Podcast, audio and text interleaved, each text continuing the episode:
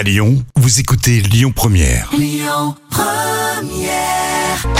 3 minutes pour mon auto avec l'Automobile Club Association.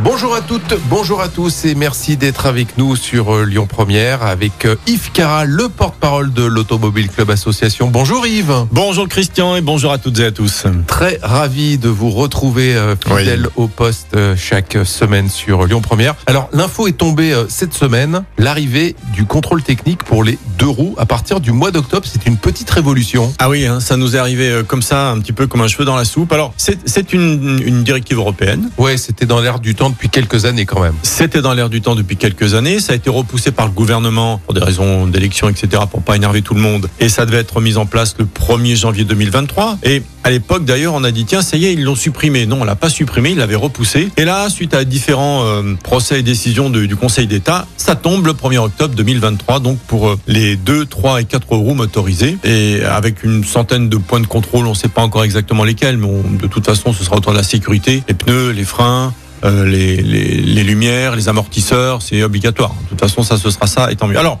la position de l'Automobile Club. Vous savez que le contrôle technique des voitures, qui est obligatoire depuis 1992, depuis 30 ans, il y avait déjà des, des obligations vis-à-vis des, des voitures avant. On a contribué, nous, Automobile Club, à, à le- mettre en place, curieusement, tous les Automobile Club européens. Parce que c'est un vrai rendez-vous avec la sécurité. Parce qu'avant 92, bah, avec des pneus lisses, des freins qui étaient au bout, en, bout de course, des, amortisseurs aussi en fin de vie, ça a provoqué des accidents pour les voitures.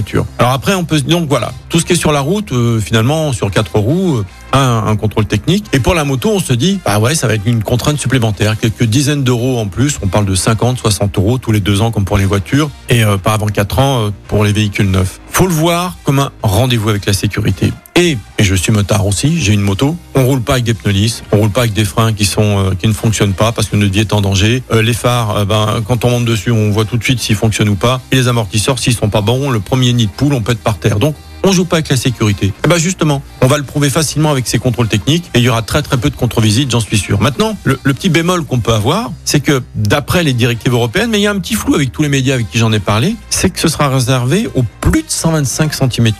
D'accord? Au plus de 125 cm3.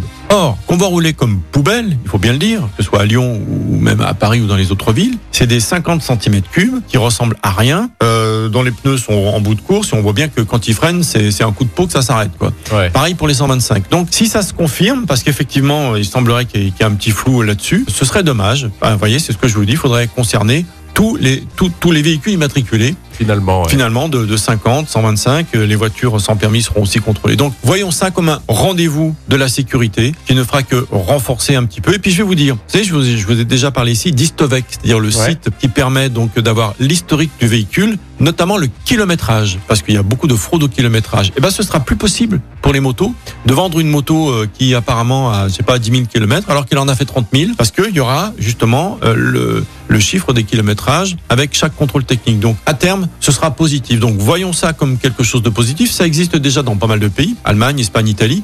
Ça se passe très très bien. Et, euh, et voilà, ça fera que renforcer l'idée de toute façon que un motard est responsable parce qu'on on joue beaucoup plus sa vie quand on est sur les deux roues. Application au 1er octobre Oui. 2022. Pour les véhicules euh, d'avant 2006 et après progressivement d'avant 2016, 16 pardon, et après progressivement euh, tous les véhicules. Merci Yves pour euh, cet éclairage. On se retrouve la semaine prochaine pour une nouvelle chronique.